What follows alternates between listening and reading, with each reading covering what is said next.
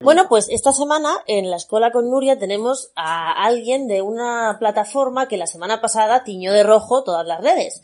Vosotros, supongo que muchos participasteis en la campaña de la plataforma Alerta Roja, Hacemos Eventos, que se trata de una campaña para poner el foco sobre el gravísimo problema que está sufriendo todo el sector de la cultura, sobre todo lo de los, los eventos en directo, eh, con la pandemia del COVID-19. No es la primera vez que hablamos de esto aquí, ya hace mucho que ya entrevistamos también a gente de, del ocio nocturno y también de las ferias culturales y demás, pero ellos la verdad es que la semana pasada dieron el pelotazo y todos nos unimos a la campaña Alerta Roja Hacemos Eventos. Y hoy hablamos con uno de sus miembros, Manolo Perdido, desde Valladolid. ¿Cómo estás?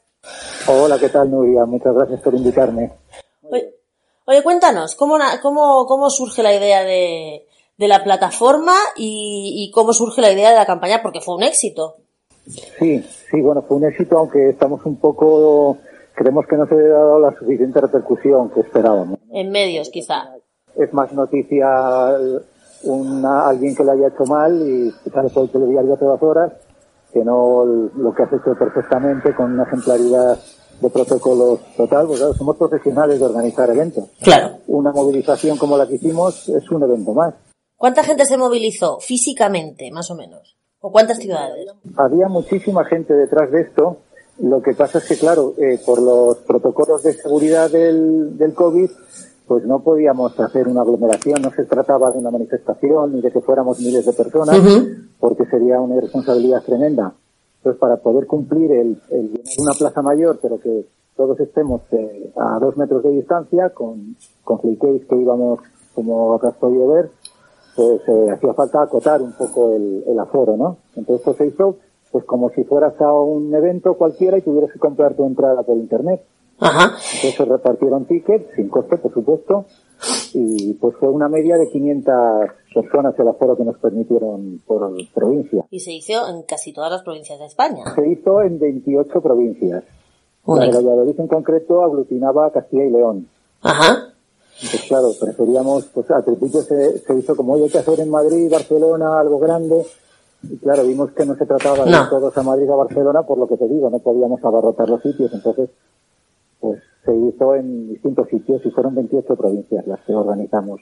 ¿Y qué tipo de gente hay detrás de la plataforma Hacemos Eventos? Porque todo el mundo piensa en la, eventos públicos, no sé qué, pues lo primero que te viene a la mente son pues, los cantantes, los músicos y tal, pero hay muchísima más gente afectada por la caída absoluta del sector de, de, los eventos públicos. ¿Qué, ¿Quién hay ahí? Bueno, a ver, la realidad es que los que estamos afectados somos los que estamos en, en el iceberg abajo, ahogándonos. Es decir, el artista, el cantante es la punta del iceberg. O sea, el que todo el mundo ve en, un concierto, o al actor en un teatro, o al mago, lo que sea, ¿no? Pero eh, la gente normalmente no sabe que detrás de, eso, pues ha habido días de planificación para conseguir hacer este espectáculo en directo, que hay una gente que ha llegado por la mañana temprano, que ha montado unos equipos, que luego los ha, los ha probado, los ha ajustado, luego los ha manejado. Cuando acaba el concierto, se queda a recogerlo todo.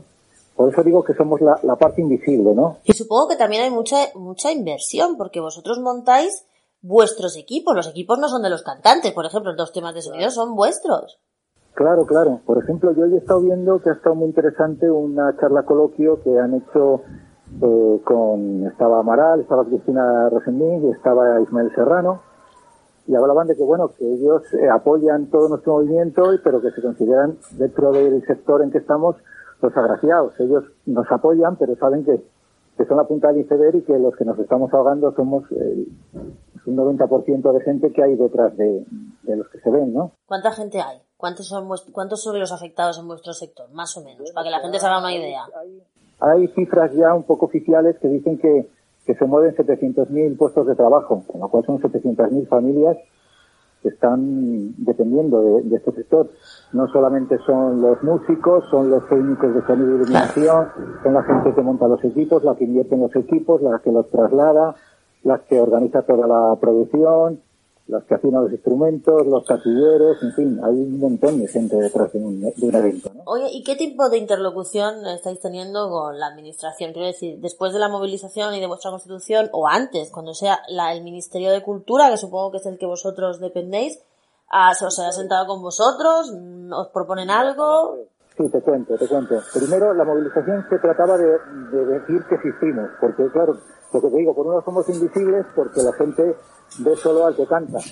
Bueno, hasta el punto de que ya hubo algún, alguna reunión con algún político y algunas cosas en el que de repente le dice, bueno, pero vosotros qué hacéis exactamente? Entonces le explicas, pues mire, cuando usted va a dar un mitin a una plaza de toros y se queda, se queda a cuadros, dice, ah, pero eso no está ahí, sí. un botón. O sea, Claro, la gente que ocurre, solo se entera, por ejemplo, que hay un técnico sonido cuando de repente suena mal algo y se mira a todo el mundo, ¿no? O cuando no funciona el micro. Sí. Claro, pero cuando está todo saliendo perfecto, pues no, no, somos parte de, no la culpa, sino del orgullo de ser invisibles porque nosotros somos los de negro que estamos entre bambalinas y que tenemos que estar escondidos.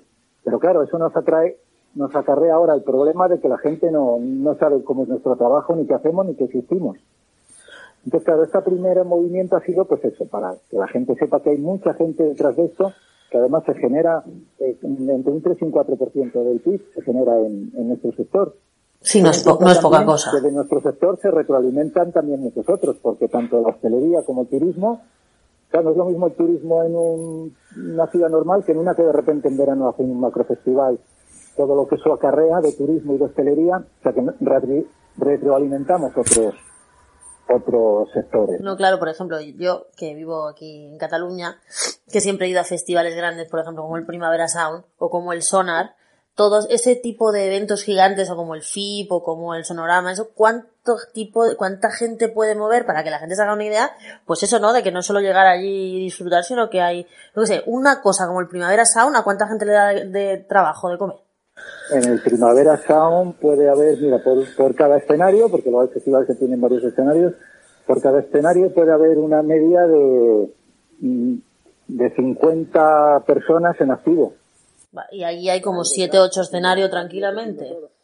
Y luego todas las oficinas que se han involucrado en la producción, todas las empresas que han, han llevado los equipos, hablamos de, miles de personas al final. ¿eh? A mí, por ejemplo, lo que hemos comentado también con otros compañeros, te digo que están igual de afectados que vosotros, es que, por ejemplo, cuando pasa algo como lo de la Nissan, ¿no?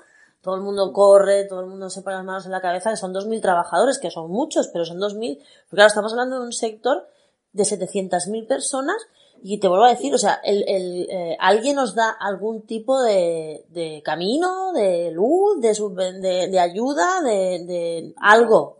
No, hasta este momento llevamos Llevamos desde el confinamiento seis meses sin que nadie ha ingresado un duro, vamos, o sea, cero ingresos. Yo cuando, cuando se habla, claro, es normal que se habla, la gente piensa, uy, qué mal le va a la hostelería, al turismo, los automóviles. No, pero esos han podido abrir, por lo menos. Sí. Pues claro, yo te diría, yo me daría un canto, con un canto en los dientes por estar como la hostelería. Así de claro. te lo digo. Claro, claro. Al fin y al cabo están abiertos. El problema nuestro es que de repente estuvimos tres meses confinados, eh, hubo ERTES, hubo subvención a los autónomos, hubo alguna medida, pero cuando de repente se dijo, se desescala, vamos a empezar a reactivar la economía, los bares abrieron, los coches empezaron a funcionar, el turismo, todo abajo, abajo gas, ¿vale? Pero nosotros seguimos cerrados, es decir, no hay ninguna diferencia de lo que estamos haciendo ahora a lo que hacíamos en el confinamiento. Con lo cual, si estamos cerrados porque lo poco que, que hemos intentado hacer al final nos lo han cancelado, nos lo han cerrado, nos lo han suspendido, pues deberíamos de tener mínimo, mínimo las mismas ayudas. Es decir, es ilógico que nosotros ahora estemos pagando ya seguridad social y cuotas de autónomos cuando no estamos ingresando nada. No nos están dejando trabajar, nos tienen cerrados. ¿Y vosotros no estáis accediendo a los ERTES ni a las ayudas a autónomos? O... A ver, eh, ahora estamos en, en, la prórroga de los ERTES, pero son parciales. O sea, ya, nos, ya, ya empezamos a pagar cuotas de seguridad social no son ERTES al 100%. Cuotas de seguridad social y supongo que también pues préstamos de inversión, de equipos, todo eso no se ha parado en ningún momento. Y nadie ha dicho, oiga, os, os vamos a dar tal ayuda para que podáis sobrevivir hasta... A ver, ha habido, ha habido la posibilidad de acogerte a créditos chicos. Sí, como todo el mundo. Eso no lo considero una ayuda, porque es endeudarte más y al final, ¿qué, resulta? Que si, si tú te metes en un, en un crédito ICO y a la larga te arruinas, que es que vamos camino de arruinarnos, pues resulta que cuando el banco te haya podido cobrar todo lo que pueda, cuando te haya estrujado, de lo que queda, un 80% lo avala el Estado. Con lo cual, al final es un rescate bancario. Sí. No es un rescate a las personas ni al sector. ¿Entiendes? Ajá. Y, por ahí te iba a preguntar, eh, no vemos, o sea, no se ve porque yo entiendo, por ejemplo, los préstamos ICO y tal a, a, un comercio a lo mejor que tuvo que cerrar y tenía una fecha de abrir y durante ese tiempo, pues mira, pues tenía que sobrevivir de alguna manera. Pero en el caso de vuestro, de los eventos, eh, yo no, no, o sea, no le veo la fecha de que se puedan organizar eventos mm, masivamente otra vez en breve. Y es que para mayor problema nuestro, eh, nosotros es un sector que además es muy precario por la temporalidad que tiene y la intermitencia, porque tenemos nuestra época de vacas gordas y nuestra época de vacas flacas. Claro, pues el verano es la buena época. Nuestra temporada de verano se ha acabado y no hemos podido hacer hucha. Al revés, nos hemos metido en un agujero. Ahora, en el mejor de los casos, no podríamos empezar a hacer mm, algo fuerte hasta el próximo verano. Nos quedan otros seis meses por delante que vamos a seguir hundiéndonos si alguien no nos rescata. lo que estamos pidiendo es por supervivencia. Pues esta mañana hablaba con una gente también del, ocio nocturno y me decía que ellos ya tienen la sensación de que los van a dejar caer de que no tienen ningún plan porque realmente no les interesa y que los van, que ese el ocio, ese tipo de ocio que no es exactamente el vuestro, pero que al final es todo el mismo paquete, que los van a dejar caer. ¿Vosotros también tenéis esa sensación? Sí, la verdad que sí, porque es que si estamos cerrados y nadie hace nada, yo, yo te diría, bueno, hemos hecho un manifiesto en el que se piden eh, medidas a, las instituciones el, lunes, a raíz de esto, va a haber ya una reunión de, la mesa sectorial de Alerta Roja con, con el ministro de Cultura. Pero en fin, pedimos, nosotros pedimos una reunión un poco transversal. Queremos no solo involucrar a cultura, sino a Hacienda, Seguridad Social, o sea, trabajo, porque claro, nosotros no tenemos un convenio específico, que es con lo que cual ahora nos sentimos mucho más perjudicados. Ha habido muchos compañeros que el día 14 de marzo cuando se decretaron las ayudas de autónomos y vertes, no estaban mm, trabajando. Claro, no han podido pedir nada. Porque la gente en invierno, cuando no trabaja, no está de alta. Sí, sí, no. Es normal, claro, si no estás dado de alta, ¿para qué vas a estar pagando? Se dedica a esto, pero digamos que ahorra en verano para trabajar, para tener unos ahorros en invierno y volver a trabajar el siguiente verano y así va jugando, ¿no? Bueno. esta, esta precariedad del sector no está amparada ni, por ningún convenio específico. Mm. Tenemos un sector tan especial necesitamos que entiendan cómo funcionamos. Si, por ejemplo, eh, una empresa va a dar de alta a un trabajador y no existe el, decir, este señor va a trabajar en un evento que a lo mejor va a durar 14 horas.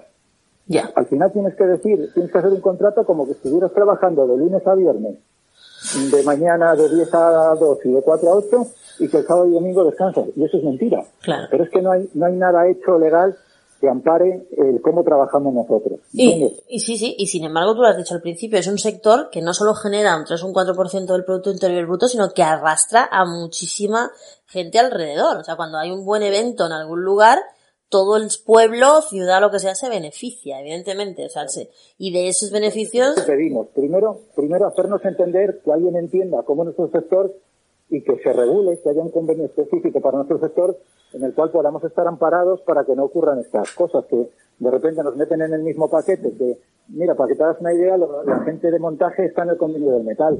Ya. no dirás que tendremos que ver con el convenio del metal. nada.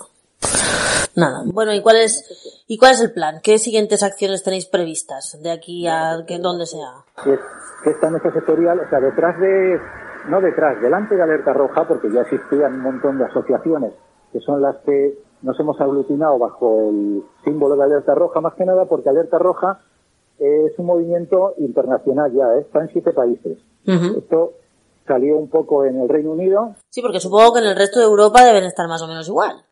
Supongo que en el resto de Europa deben tener el mismo problema, lo que no sé es si tienen algún tipo de ayuda o no. Van muy por delante nuestro. Por ejemplo, en, en, en Francia, Inglaterra y Alemania existen convenios específicos del sector es decir, tienen su forma de cotizar, su forma de tener paro, están mucho más adelantados que, nosotros en esto y también tienen, han tenido ayudas ya más importantes que las nuestras. Pero en todo caso, ya te digo, estamos aglutinados bajo la misma alerta, es un movimiento totalmente apolítico. El día 30, eh, el próximo miércoles, hacemos el Global Day, porque va a ser a nivel internacional, que vamos a iluminar un montón de fachadas de rojo con, pero bien, o sea, con mucho foco. Sí, bien, bien. Evidentemente, sois los profesionales de la iluminación, por supuesto que lo vais a hacer bien. El próximo movimiento, ya te digo, el día 30 lo tenemos como Global, Alerta Roja Global Day, no es una movilización, sino una exposición por redes de, todo lo que vamos a iluminar de, fachadas y de edificios en, un montón de ciudades, pero a nivel internacional, ya te digo. Manolo Perdido, muchísimas gracias por estar en la escuela con Nuria. Aquí tenéis vuestra casa en DLV Radio y muchísima suerte en, en vuestro camino. Ya sabéis todos, el próximo día 30, eh, Alerta Roja Global Day, todo el mundo a seguirlo, todo el mundo a apoyar y esperamos que tengáis avances y esperamos que vengas aquí y nos los expliques. Pues muchísimas gracias, Nuria. Venga, un abrazo y muchísima suerte. Adiós.